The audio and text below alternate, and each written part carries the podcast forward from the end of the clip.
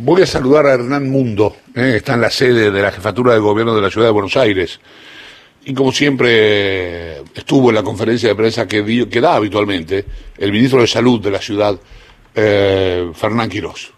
¿Qué tal, Hernán? Buen día, ¿cómo estás? Buen lunes para todos, buena semana trabajando nosotros aquí en Parque Patricio, como vos bien mencionabas, en lo que tiene que ver con esta conferencia de Fernán Quirós, ministro de Salud de la ciudad, con el reporte habitual de COVID-19. 449 los positivos de COVID en ciudad en el último reporte, 37 los fallecidos, 144.331 a lo largo de la pandemia y 4.907 los eh, muertos por la enfermedad a lo largo de estos siete meses de pandemia, como decíamos antes. Eh, un concepto más importante tiene que ver con eh, la reanudación de actividades en la ciudad de Buenos Aires.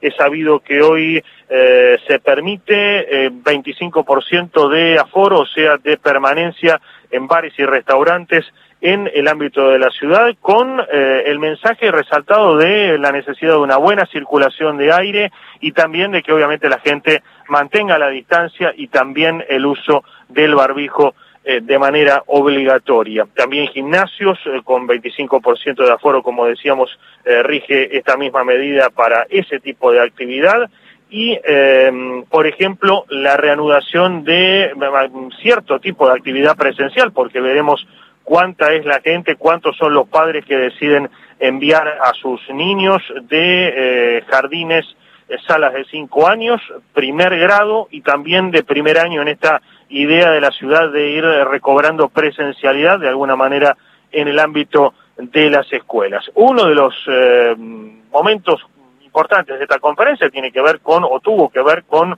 la expresión por parte de Quirós al observar lo que está sucediendo en Europa de no bajar la guardia y de seguir trabajando sobre todo ante la posibilidad, ojalá no sucediera, pero sí la posibilidad de que haya algún tipo de segunda, segunda ola o de rebrote eh, entrado el verano en la Argentina. De esta manera, Fernán Quiroz nos respondía. Lo que nosotros ya tenemos que estar trabajando entre todos y la ciudadanía tiene que empezar a reflexionar sobre este aspecto también, es cómo mitigar o evitar eh, pero al menos mitigar eh, un potencial rebrote. ¿Por qué? Porque se ha demostrado, eh, Europa ha demostrado que luego de una primera curva las condiciones pueden volver a darse para que vuelva a haber un rebrote y por lo tanto nosotros tenemos que trabajar ya en ese aspecto. ¿Qué significa mitigar o qué podemos hacer para mitigar? Desde ya que el gobierno de la ciudad y este ministerio va a seguir intensificando y ampliando toda la estrategia de rastreo y testeo porque es un instrumento esencial en la mitigación del rebrote.